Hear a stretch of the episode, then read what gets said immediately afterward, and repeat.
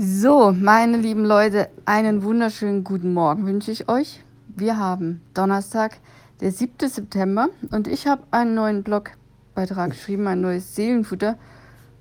Ja, heute geht es um Zungen, um die Zunge.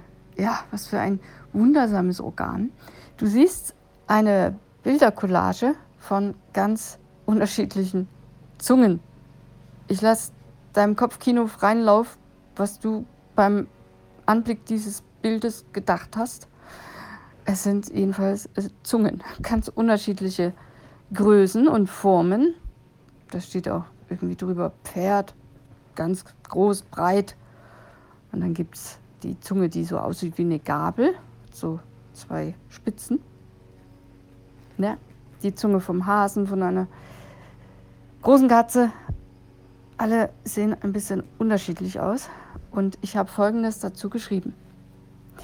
Die Zunge ist ein erstaunliches und vielseitiges Organ bei Mensch und Tier.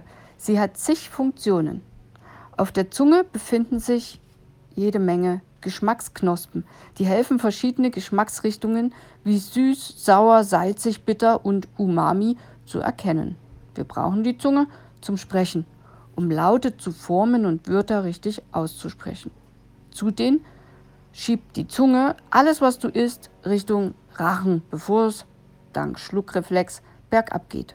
Ohne Speichel wäre es doof, weshalb die Zunge Speichel produziert und verteilt.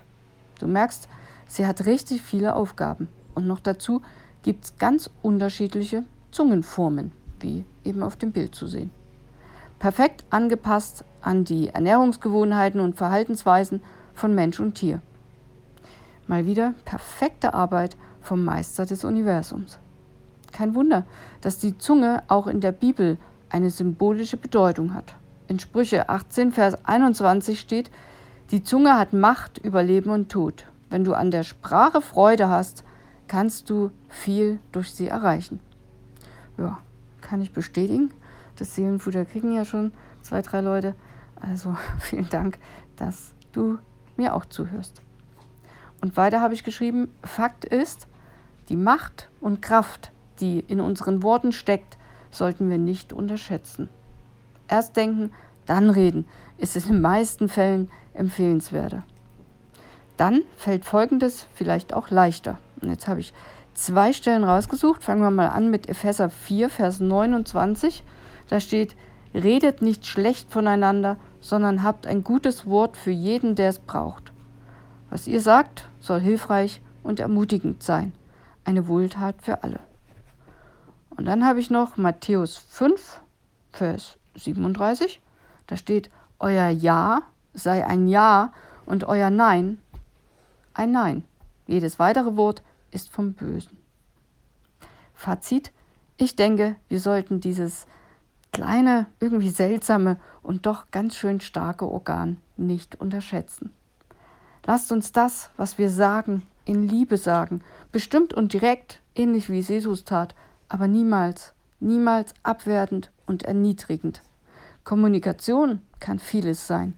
Tiefgründig, gefühlvoll, authentisch, lustig, kreativ.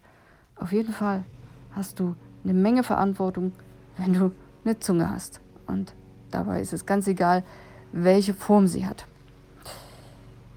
Ja, ich wünsche jetzt einen schönen Mittag. Mittag, Mittwoch, Mittag. Mittwoch, Mittag und bin morgen wieder da und mal gucken, ja, was mir dann so einfällt zu irgendwelchen Körperteilen. Bis dann.